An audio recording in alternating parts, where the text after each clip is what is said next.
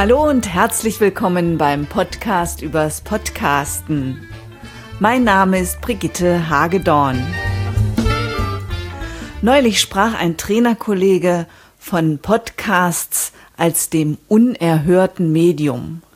Das hat mir gut gefallen. Erhört wurde das Podcasten jetzt von meiner Netzwerkpartnerin Nadja Bungard. Nadja Bungard ist PR-Beraterin. Sie stellt auf ihrem Blog Mondpropaganda erfolgreiche Projekte vor und beschreibt, welche Strategie jeweils hinter dem Erfolg steckt. Mit ihrem letzten Interviewpartner, Holger Grete, hatte sie es mal wieder mit einem Podcaster zu tun. Und sie gestand mir, dass sie nun überlegt, eventuell vielleicht auch einen Podcast zu starten. Ich war also neugierig, was sie dazu gebracht hat. Und wenn man schon mal eine PR-Beraterin gegenüber sitzen hat, dann dachte ich mir, ich frage sie auch noch gleich, was sie von Podcasts als PR-Instrument hält. Was, was hat dich angesteckt? Du warst das, Brigitte. Du hast mich mit dem Podcasten angesteckt. Äh, ich habe dadurch erst verstanden, was das ist und bin dann selbst auf die Suche gegangen und habe halt Podcasts gesucht zu dem Thema, das mich gerade interessiert hat, zum Beispiel Sprachpodcasts, um Sprachkenntnisse zu erweitern. Und den Holger Grete hatte ich zufällig entdeckt äh, über Twitter, der über Vermögensbildung informiert hat und zwar auf eine Art und Weise, die ich halt sehr unterhaltsam und informativ fand, also für mich gut verständlich. Und ähm, der Vorteil war einfach, dass ich entscheiden konnte, wann ich diesen, dieses Wissen zu mir nehme, sozusagen. Und das Schöne ist halt, wenn man ähm, einen Podcast hört, hat man immer das Gefühl, der andere ist in einem Gespräch mit einem. Also man befindet sich in einem Dialog. Das ist sehr persönlich. Und äh, gerade wenn das Leute sind, die halt beratende Dinge tun, so wie ich, die ja viel mit Kunden ins Gespräch kommen, glaube ich, ist es eine sehr schöne Sache, übers Internet nochmal ähm, neu auf sich und auf sein Thema aufmerksam zu machen und mit den eigenen Kunden ins Gespräch zu kommen. Und weil mir Sprechen einfach Spaß macht, habe ich mir gedacht, ja, warum eigentlich nicht ein Podcast? Sehr gute Idee. Hast du denn schon eine Idee, wie sich dein Podcast anhören würde?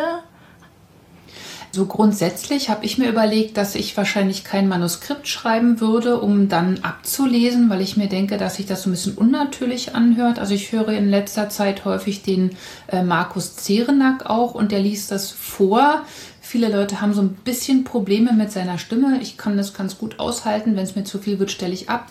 Äh, manchmal ist es mir zu lang. Also ich würde dann versuchen, relativ wenig zu labern, aber frei zu sprechen. Das wird es wahrscheinlich sein. Und über Frequenz kann ich noch nichts sagen. Also wenn ich es einmal im Monat schaffe, wäre es schön. Und natürlich PR-Themen, das ist klar. Also was mich jetzt gerade so streift, was ich gerade interessant finde, was ich aufgespießt habe, gerne auch andere Leute vorstellen, die sowas getan haben.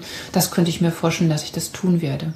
Prima, hört sich gut an. Ich habe ja tatkräftig oder sagt man Fachunterstützung an meiner Seite. Kann gar nichts schiefgehen. Ja, und ich habe auch schon gesagt, du bist herzlich eingeladen, an meinem Online-Seminar im nächsten Monat mitzumachen. Sehr gerne, danke. Doch dafür sitzt du jetzt nicht hier, nicht nur, um über deine Podcast-Ideen zu sprechen, sondern ähm, du berätst und unterstützt Unternehmer und Existenzgründer bei ihrer Öffentlichkeitsarbeit. Wie kann ein Podcast deiner Meinung nach die PR eines Unternehmens ergänzen oder unterstützen? Mm, das habe ich ja so ein bisschen schon angedeutet äh, in dem Gespräch jetzt. Also man hat einfach die Möglichkeit, Kunden zu erreichen, die sich halt für dieses eine Thema interessieren, das man dort bespricht. Also sie können es sehr gezielt suchen. Man hat eine sehr hohe Aufmerksamkeit in dem Moment und man kann eigentlich nur punkten, wenn man dort ähm, wie soll ich sagen, informiert, so dass derjenige was davon hat, also nutzerrelevanten Inhalt transportiert und das in einem, wie in einem persönlichen Gespräch. Also man ist, hat eine hohe Aufmerksamkeit, man ist nah dran und man hat diese Regelmäßigkeit. Also ein Podcast zeichnet sich ja dadurch aus, dass man wirklich äh, das in Serie, einen Audiobeitrag in Serie ähm, äh, produziert und dass der Nutzer das halt auch abonnieren kann. Und dadurch, dass immer mehr Leute auch Smartphones, Tablets nutzen, ist das ja viel einfacher auch zu verwalten. Das heißt, ich habe äh, auf meinem Tablet eine Auswahl von fünf bis sechs Podcasts, die mich sehr interessieren, wo mich das Thema einfach interessiert. Und wenn ich dann abends Zeit habe, dann lese ich eben nicht Zeitung, sondern höre mir einen Podcast an oder ich mache sauber, höre mir einen Podcast über Smartphone an oder in der Bahn. Also immer, wenn man Zeit hat, kann man sich dann diese Inhalte einfach ähm, anhören, dazulernen und ähm, für den, also sind häufig Trainer, die das tun, die sind dann immer sehr nah an ihren Kunden dran. Also man prägt sich einfach ein. Das ist, glaube ich, ein großer Vorteil für die PR. Man muss natürlich so ein bisschen Lust drauf haben. Also das hört man auch sofort, wenn jemand einen Podcast macht, um Podcast zu machen. Ne? Also man muss gerne sprechen. Aber davon gehe ich mal aus, wenn es jetzt zum Beispiel ein Trainer oder ein Berater ist, dass die Leute gerne sprechen. Und dann kann man grundsätzlich eigentlich einen Podcast empfehlen. Es gibt ja in der Öffentlichkeitsarbeit auch bestimmte Ziele, die man verfolgt. Welches Ziel würde man sozusagen unterstützen mit einem Podcast? Das stimmt. Also die, ein Hauptziel in der PR ist natürlich, dass man von dem Unternehmen, also von dem Absender, ein bestimmtes äh, Vorstellungsbild bei den äh, Kunden erzeugt, in dem Fall halt bei den Zuhörern und gerade bei Einzelunternehmern, bei Beratern ist es ja oft der Fall, ähm, dass man über seine Persönlichkeit verkauft. Und das funktioniert halt sehr gut mit einem Podcast. Also man wird für den Hörer sehr gut greifbar. Die Persönlichkeit, vielleicht auch der Humor, die Art und Weise zu sprechen, die werden sehr gut transportiert, überhaupt wie in diesen ganzen Social-Media-Kanälen. Und ähm, ja, deswegen ist ein Podcast einfach für die PR sehr gut geeignet. Und würdest du auch einem Gründer, also jemand, der gerade startet mit seinem Unternehmen, einen Podcast bereits als PR-Instrument oder als Marketing-Instrument empfehlen? Also man kann es von Anfang an äh, mit einplanen. Es ist natürlich nochmal ein extra, wie sagt man, zeitintensives Tool. Aber ähm, man kann es zum Beispiel parallel, wenn jemand einen Blog äh, plant und man setzt dafür einen Themenplan auf in der Strategie, kann man das auch ganz gut gleich in Podcast transportieren. Also das macht ja zum Beispiel der Holger Grete. Der hat ja erst ähm, mit einem Blog angefangen und ist dann später zum Podcasten dazugekommen und dadurch hat, glaube ich, auch seine Leserschaft enorm zugenommen. Also die Nutzer seines Blogs haben, das hat enorm und man kann wirklich seine Themen sehr gut transportieren und den Leuten auch so ein bisschen aufzeigen, was eigentlich alles dahinter steckt. Also ich sage jetzt mal bei der PR-Beratung unterstelle ich mal, dass viele Leute gar nicht wissen, was da eigentlich alles so dahinter steckt. Und mit so einem Podcast in mehreren Serien, in mehreren Teilen hat man die Möglichkeit, dieses Thema so ein bisschen aufzudröseln und für die Leute greifbarer zu machen, sodass sie dann sagen können, brauche ich oder brauche ich nicht das hat auch mit Transparenz dann wieder zu tun und Kundennutzen. Also man bedient praktisch mehrere Felder, in denen man so einen Podcast äh, gut bearbeitet. Das heißt, ein, ein Podcast ist ein geeignetes PR-Instrument, weil es das Unternehmen transparent macht. Ja, und äh, weil es das Thema etwas, ähm, ähm wie sagt man, aufzeigt was das Thema inhaltlich bietet. Also man macht das Thema verständlicher, man geht so ein bisschen in die Tiefe. Und man ist sehr nah am Kunden dran. Richtig, man ist nah am Kunden dran, weil der sich für das Thema interessiert. Deswegen findet er einen ja auch, entweder über einen App Store, über, ein, über iTunes zum Beispiel, oder er findet einen ja auch äh, in der Suchmaschine zu dem Thema. Und man, man spricht ja im Prinzip persönlich mit dem Kunden in dem Podcast. Wenn er, und er interessiert sich in dem Moment für das Thema. Und äh, dadurch haben die Leute eine sehr hohe Aufmerksamkeit. Also wenn man sich vorstellt, man hat meinetwegen 1000 Abonnenten und äh, die hören einem 20 Minuten zu, ist das natürlich viel besser als Newsletter rauszuschicken, ja, weil die Newsletter wird sich niemand so intensiv durchlesen, aber beim Hören kann er ja nicht dann zwischendurch aussteigen. Also entweder er hört sich das zu Ende an, weil ihn das interessiert, oder er steigt zwischendurch schon aus und abonniert den dann gar nicht. Aber wenn der abonniert ist, kann man wirklich davon ausgehen, dass die Aufmerksamkeit der Abonnenten sehr hoch am Thema dran ist.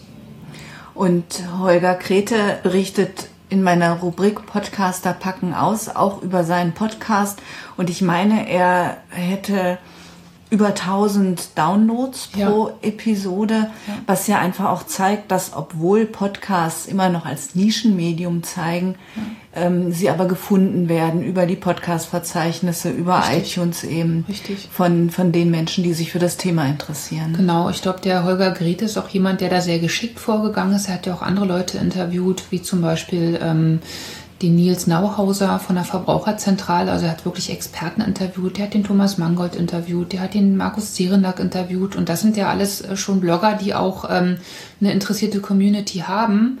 Und äh, wenn die das dann hören, denken die, ach, ist ja interessant, da höre ich auch mal rein. Ich abonniere mir jetzt auch den, ähm, diesen Podcast, weil mich das Thema auch noch interessiert.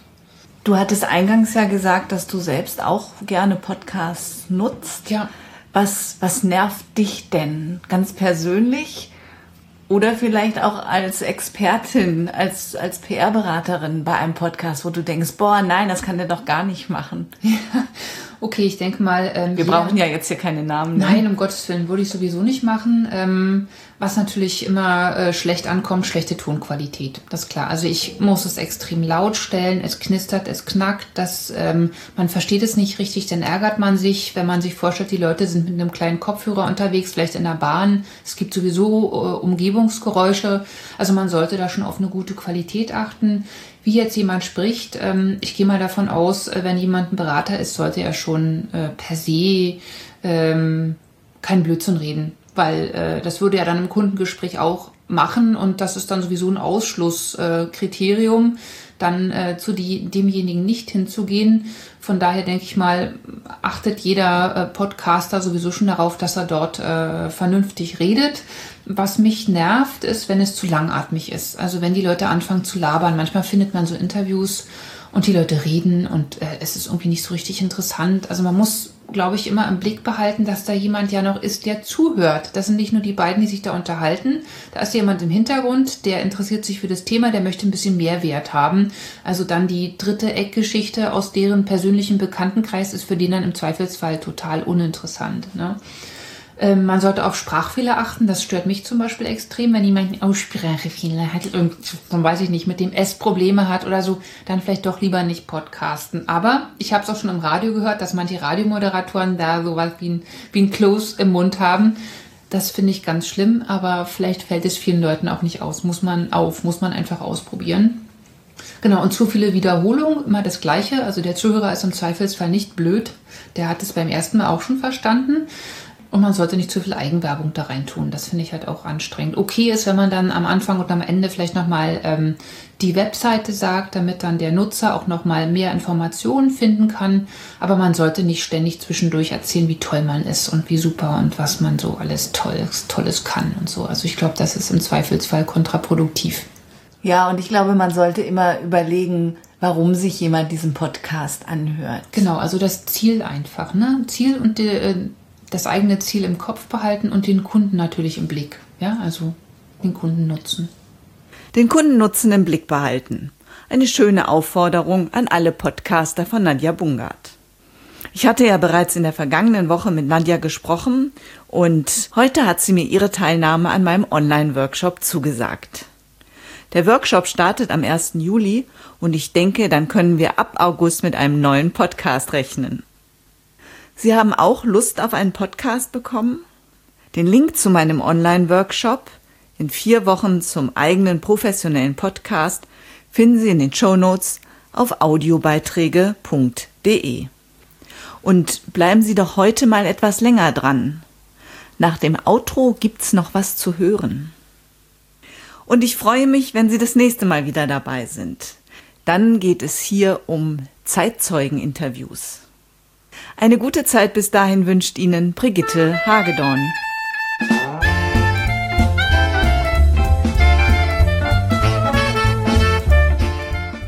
Vielen Dank fürs Zuhören.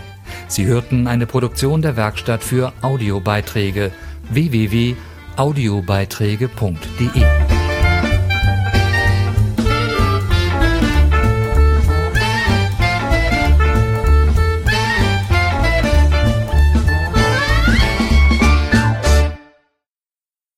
nah am Thema dran, äh, direkten Kontakt zum Kunden, hohe Aufmerksamkeit, höhere Nutzerzahlen äh, im mobilen Bereich.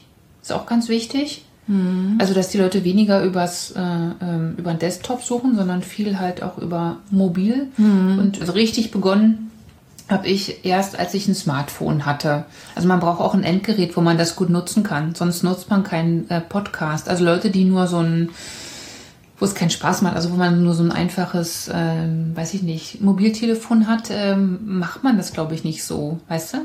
Ich hatte neulich jemanden bei mir im Vortrag, da habe ich auch die Frage gestellt, ähm, worüber hören Sie denn Ihre Podcasts? Und der erzählte, dass er das übers Laptop macht mhm. und sich abends seinen Laptop neben das Bett stellt, aufklappt und dann seine Podcasts hört. Fand ich auch süß. Auch okay. Also ich mache das halt mit einem Tablet. Das finde find ich auch wunderbar. Ich bin jetzt nicht jemand, der abends fernsieht, aber ich höre mir gerne mal ähm, ähm, Podcast abends noch an und finde es auch sehr entspannt, weil ich mich dann darauf konzentrieren kann. Oder ich mache es halt auch, ähm, weiß ich nicht, im Bad oder so, höre ich mir auch schon mal einen Podcast an. Und gerne auch mal was nur zur Unterhaltung. Also zum Beispiel Neues vom Känguru. Das ist ja dann so ganz kurze Geschichten, aber das ist dann auch witzig. Ich entdecke gerne auch mal was Neues äh, oder höre mir mal den Büchermarkt an von äh, diesem, ich glaube, das ist Deutschlandradio, wo halt einfach neue Bücher vorgestellt werden. Also man kann da, glaube ich, sehr schön seinen eigenen Interessen folgen.